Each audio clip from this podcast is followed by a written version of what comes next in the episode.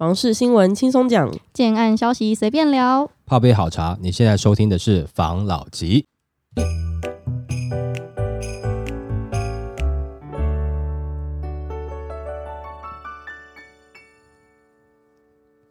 关心你的房事幸福，我是房老吉。我是大院子。我是茶汤会。这一集呢，其实我是想来轻松一个话题，想来问一下老吉，因为我看到一个新闻啊，他说在台北市有一个很漂亮的一个建筑物，建筑物蛮有地标性的，地标呢吸引了各种网红去那边拍照打卡，但是它房价照底。那我们就看到一则新闻，先跟你分享一下，然后等下会提出我的这个问题。网红加持没啥用，金华段屋龄五年宅一样赔钱卖。社群普及的时代，网红行销术让房地产业者也看中。台北市就有一处住宅大楼，因为外观设计独特，吸引许多网红前来拍照打卡。但由于位在巷弄里，加上属于高平数的微豪宅，因此即使走网红行销路线，还是让住户陪售出清。不管是网红还是豪华车，都来到路口斜对角拍照打卡。台北市中山区一处住宅大楼，屋龄仅五年，靠着独特的几何外观，话题度超高。一楼就是咖啡厅，网红效应创造出许多黑金，也让建筑跃升为知名地标。而旁边就是公园绿地，距离捷运跟百货走路也只要五分钟。那这样一个位在精华地段、生活机能好、拆算一平突破一百二十万，但有低楼层住户转手近六十平的房子，竟然赔了两百五十一万才卖掉，跌幅达四点二 percent。靠着网红加持，却无法让房地产增值，是为什么呢？民众说，感觉比较没有信任感，买房子是一般人不会学习到的经验，所以可能听专业的会比较好一点。会来看网红的粉丝族群来讲，大部分都是年轻的族群。黄金地段房子来说，经济实力上比较好的中年龄层或是一些企业家才能够买得起。找熟龄的代言人可能会比较适合。买房考量因素多，民众倾向寻求经验谈。专家进一步指出，行销首要思考的就是对谁说话。那就有专家说，在行销的时候，要第一个先去思考说，到底是要跟谁对话。那对谁说话回应到了，要用什么样子的媒体来做沟通？很多网红卖的是什么？卖的是中价位，甚至是比较便宜的产品。所以，我们常说网红文化某种程度是一种庶民文化。那这样子别出心裁的特色建筑，行销走偏锋，找网红制造话题，却因为定位属性让投资人损失不少。网红行销术失灵，也让这个小宅案成为话题。反正这个案子呢是浦园的夫妇化合。然后这案子本来开价就蛮高的，现在有赔售的一个情形。网红这一招怎么会没有用呢？因为不是很多人说网红带货嘛，什么什么的。然后我们也知道啦，就是网红他可以带很多种货，房子不一定是真的可以被带起来的其中一种。嗯，那我就想问老吉，你是哪一种？这个案子，我觉得第一个你要先看的，他转卖的那一户是不是现在手头上有点紧，或者是说他转卖的对象是不是是他的债主，直接把它拿走哦。或者是说等等之类的其他问题啦。这个案子本身它的外观真的很好看哦。你说它在那个区域稍微贵一点点，我觉得其实是蛮合理的，因为它的外观它的设计真的很棒，你会喜欢，你就是为了买那个设计。但是你说这个产品如果说卖给譬如说年纪比较长的，都像是我们的话，我们会觉得好看，那我就会觉得它巷子比较小嘛。其实虽然说它有一户有个漂亮的阳台，我觉得是它的外观特色。那我那个阳台哈那么大啊，我走出来景观刚好就跟隔壁大楼很近，这样子。讲实在话，如果说哈那边变成是很多网红去打卡的景点，对于我住在那边来讲，我会觉得很困扰。我走出阳台，我要抽烟，然后我这边要挖鼻孔，楼下的人也在看我。我就突然觉得我好像动物园的猩猩有没有？然后他们在那边拍照啊，我刚好穿着内裤走出来，在那边做一些比较自己舒服的事情，结果也一点不舒服，因为那个阳台就是为了让你充电放松的嘛。就我一走出来的时候，突然觉得，哎，大家说，哎，有人出来了，有人出来了，有没有？就像动物园，你看到没有？哎，那些熊猫出来，熊猫出来这种感觉，你在最后要买下去之前，自己心里面就会犹豫一下了。它的阳台真的是它的一个特点呐，一个卖点呐。整体的外观还有那个阳台的包装，会让你觉得，哎，在我这边可以想象那种生活。当你想象这个生活，它突然变成是一种楚门的世界的时候，一打开这个落地窗，走到阳台，然后突然要对着下面的群众，Hi there，知道吗？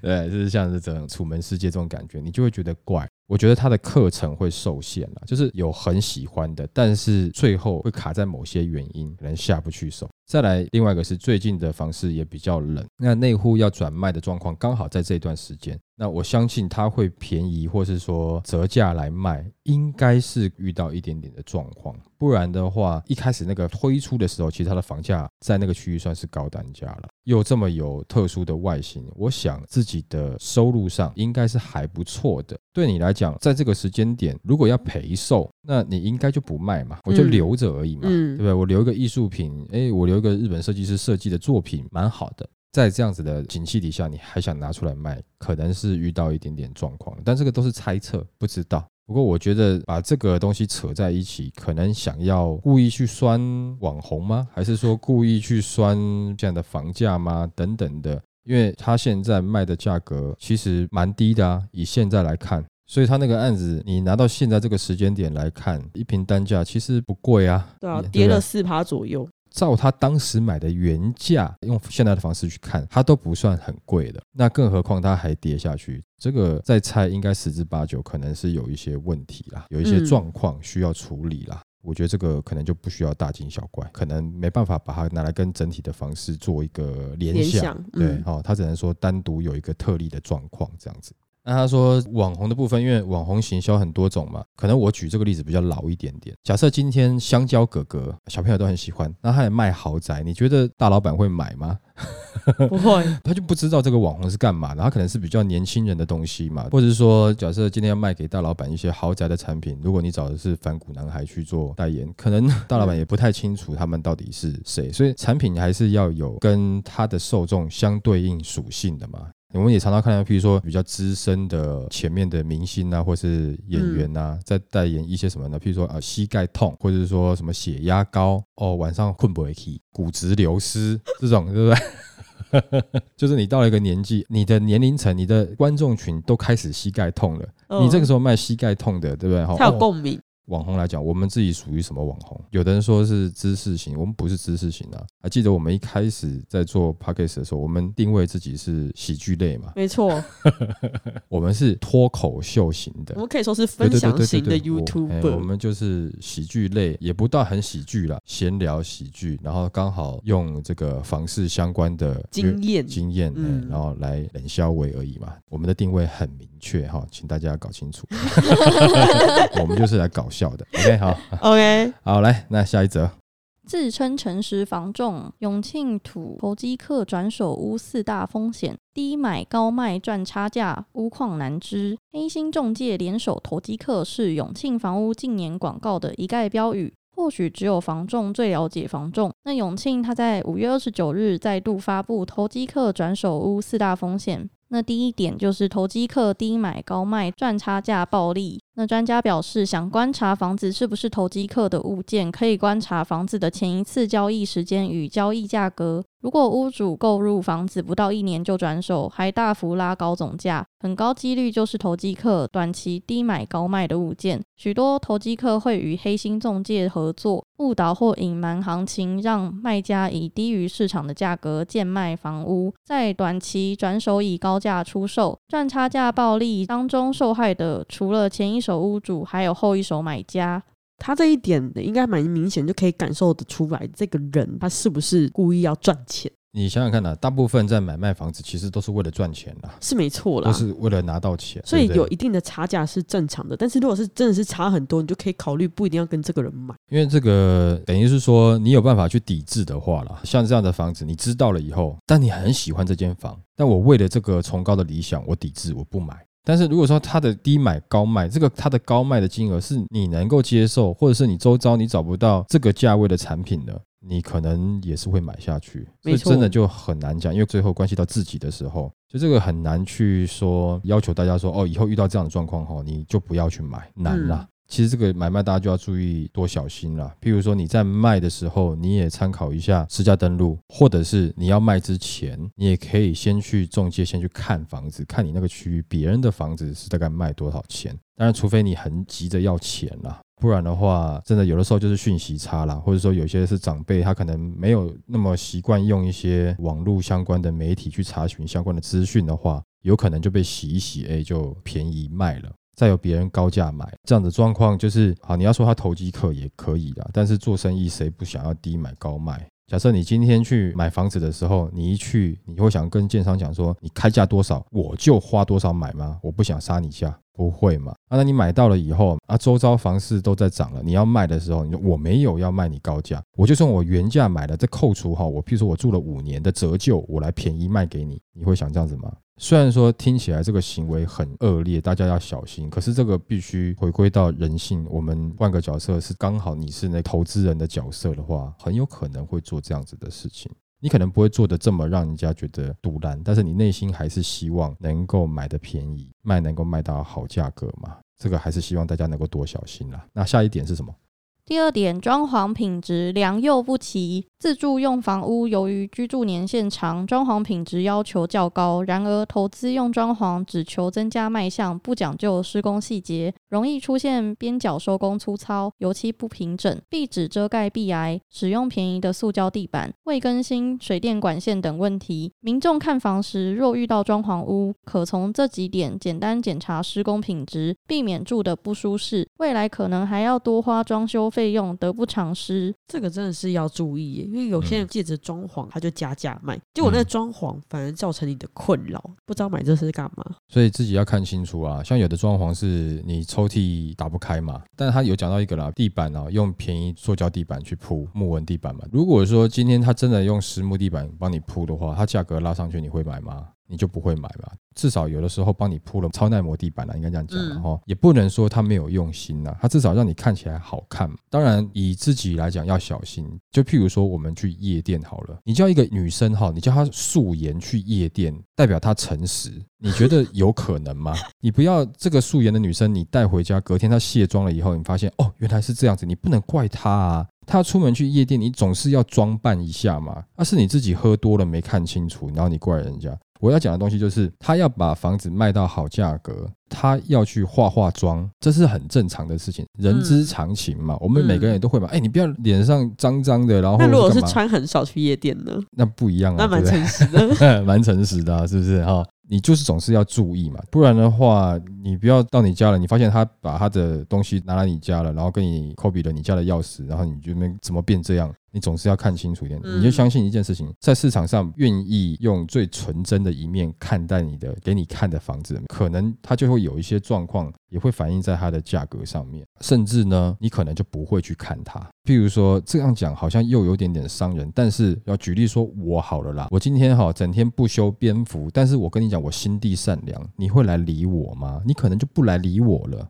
但是呢，像我这样子玉树临风、内心奸诈，哎，你搞不好跑来跟我做朋友了。呃，我装一下，哎，其实房老吉人还不错啊，所以还是要看清楚。那看一下，哎，房老吉好像长得不错啊，其实都误会，其实都误会，就遮着嘛。人家是化妆嘛，我拿东西全部把脸挡住，就看起来，哎，好像还可以的嘛，遮丑嘛，这很正常的啦。这样子的做法，你能说他完全很邪恶吗？他把他自己最好的一面给你看，他包装起来了。对，但是你自己要看得出，在那一层的浓妆艳抹下。是什么东西？自己真的要看清楚，不能完完全全只是怪别人在骗你。没有人愿意丑丑的给你看，丑丑的给你看的话，你又不来。对啊，我我不会在那边指着说，哎，这边有壁癌哦，然后这边会怎样子哦，这边会滴水哦，这边会漏水哦，不会买了。但我这边绝对不是讲说，你如果被骗是你的错，不是。我要提醒的是，你不能把所有的错全部怪到是别人骗你，因为在一个骗局产生当中，骗人的占一部分责任，受骗的人也占一部分责任。尤其现在在资讯这么发达的状况下，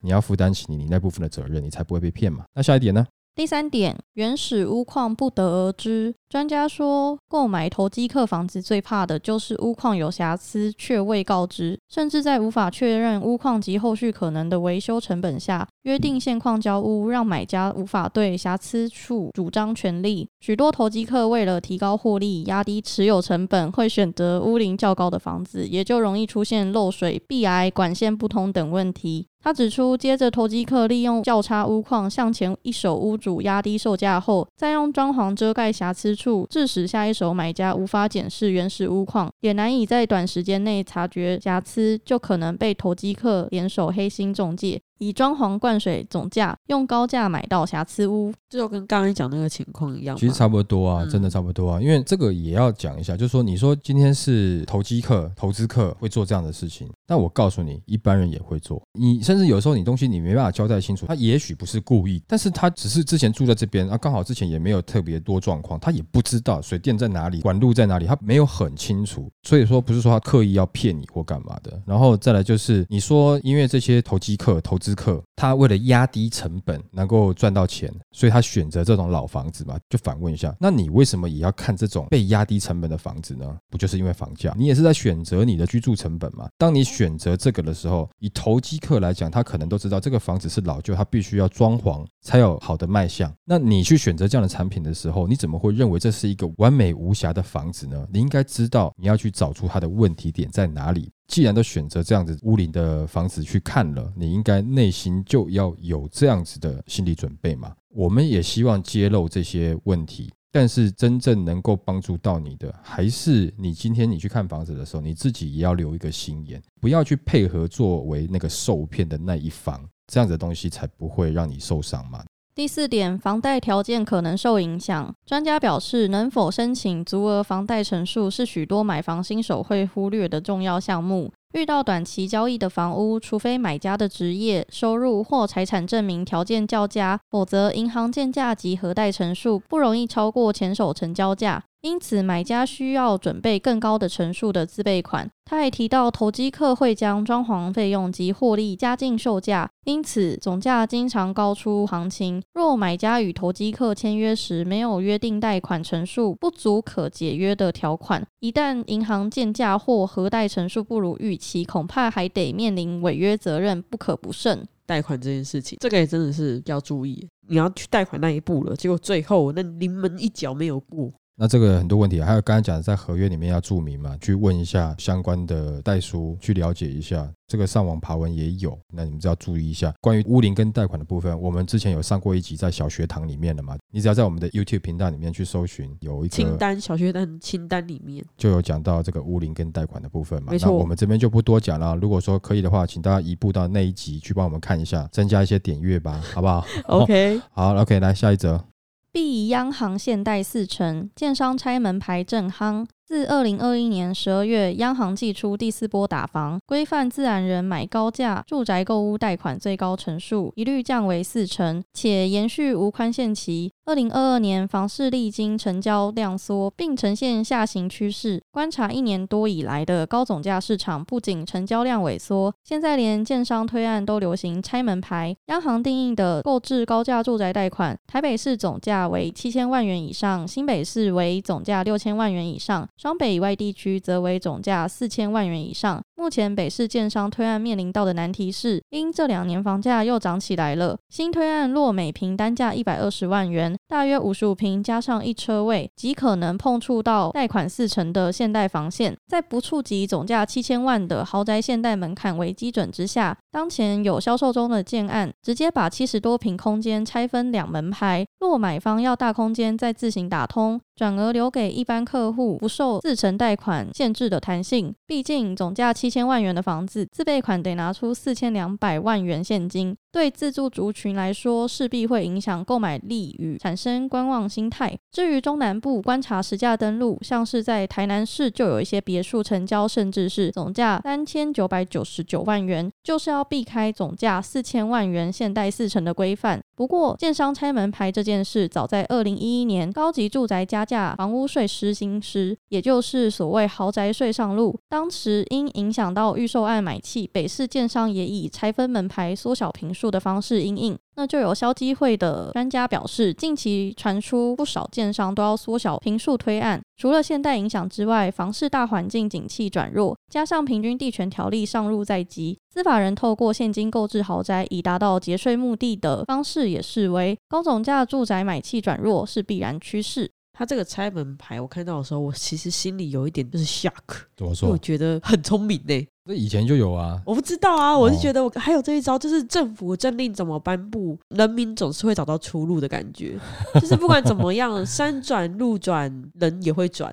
对，这也不能讲说人民找到出路，应该讲说建商找到出路了。对啦对不对？因为当时在这刚出来的时候，大家就有讲说这样子的东西到底是不是可以抑制房价上去？但是现在得到的结果是，房价没有被抑制。这几年热潮就让房价上去了，就已经接触了豪宅金额的底嗯线了。一般人现在要换屋，很有可能随随便便就超过了这个金额。北市是七千嘛，新北是六千嘛，其他县是四千嘛。我们用双北以外的来看，其实已经有很多的建案了，它金额控制在三千九百多万了，就是为了要避开这个。这样子的话，你得到的结果是一般的人他要买房子，其实买的平数也没有特别大，不是豪宅哦，跟以前差不多，只是因为房价的单价都上涨上去了，所以他买起来会更困难。这个政策是对于房价并没有压抑，但是让人家要买到他现在这个时代符合自己居住的空间的房子，贷款受限了，那很头痛啊。建商怎么办？那没关系，那我就帮你拆开来。所以你搞不好以后会看到拆成四间的，爸爸妈妈、哦爷爷奶奶都想办法帮忙来带一下，斗起来，大家来住一下。就是没有办法，因为它金额的限制，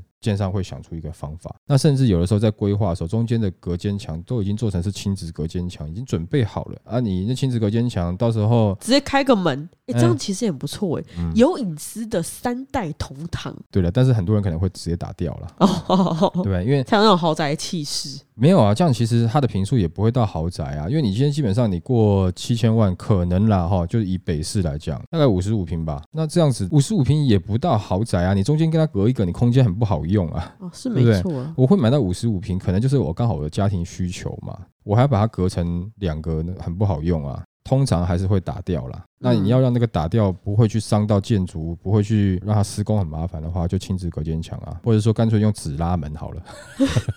最后取得实照以后，入心错，嗯，就两边哈，大家用口水开始搓，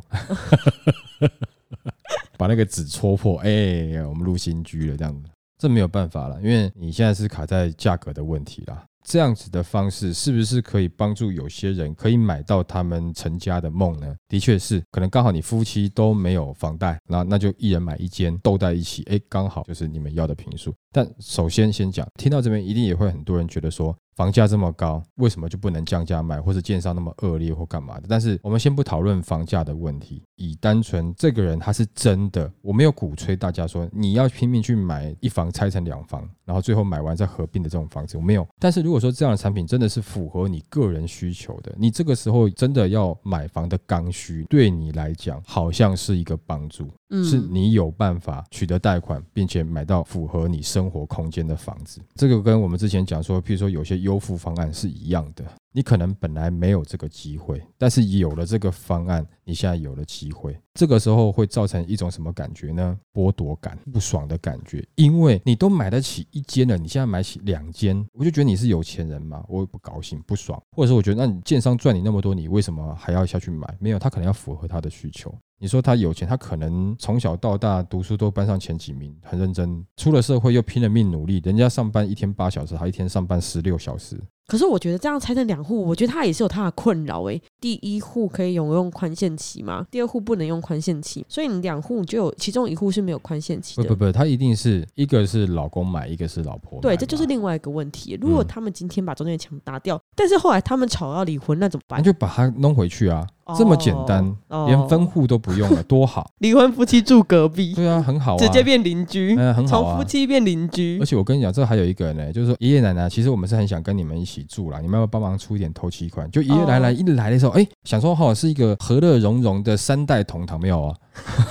中间有墙，要看孙子，要过过一间，哎、对不对？哈，没错哎这样子蛮好的啊，没有不好，也是方便啊。毕竟它是提供一个方式啦。我们有时候讲这个话哈，就会被人家攻击说啊，我们就是要叫人家一定要去买房。不不不，我们讲这东西是刚好他针对有买房刚需，他很想买。然后他也认真努力工作，赚到了一些钱，他现在要买房子。那像我这种哈，平常读书在吃泡面睡觉了，出了社会在晚上去夜店玩的这种，嗯，我这个时候买不起房，这个我自己知道为什么嘛，对不对？那我也知道他为什么买得起房，所以我先不仇视他，这个我们就先撇开不讲。但我讲的这是我比较偏激的例子啦，不是说我们听众是这样的哈。那他今天要去买这个房子，这样子的付款方式是不是可以让他圆了他的梦？他从小到大都比我努力嘛，结果到最后他有一个方案可以让他圆梦，我能怪什么呢？自己不努力，你也不能这样讲了，我也只能骂一骂了，试一下不高兴。但是事实上，如果今天换作是我是他那个角色，我从小到大都很认真读书，然后我学历很高，然后出了社会有比人家一般人更努力工作，人家做八小时，我做十六小时，而除此之外，我还不是傻傻做，我还用头脑做，想了很多东西，提出很多想法，帮助我公司赚更多钱。到这样的状况下，我存了一些钱，我赚了一些钱，终于我可以买房了。你是这个角色的话，你会很高兴哦。但是也不是说努力跟不努力，或是读书好不好，你的收入就一定怎么样，不一定啊。我只是拿这个来当个例子，也不要特别去仇视这样的方案啊。我觉得会让一部分的人真的是在圆梦了。对，尤其是在双倍。还是回到最后，那一个东西出来，它就会有两面的看法，还是会有人攻击。你们攻击建商，不要攻击我，拜托。我也觉得房价很高，我也觉得房价太贵了，真的是这样觉得。而且我也没有鼓励大家要拼了命去买房，没有。但是如果你有刚需的话，那我可以分享一些我们在经验当中看到的跟你分享。但你没有要买房的话，骂这个建商，不要骂我们，好不好？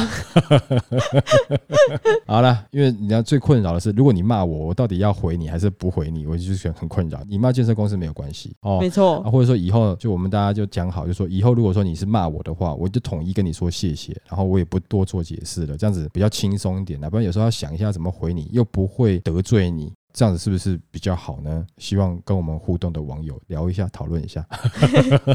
好了，那今天就分享到这边喽。好，好，谢谢大家收听这一集的法拉吉。拜。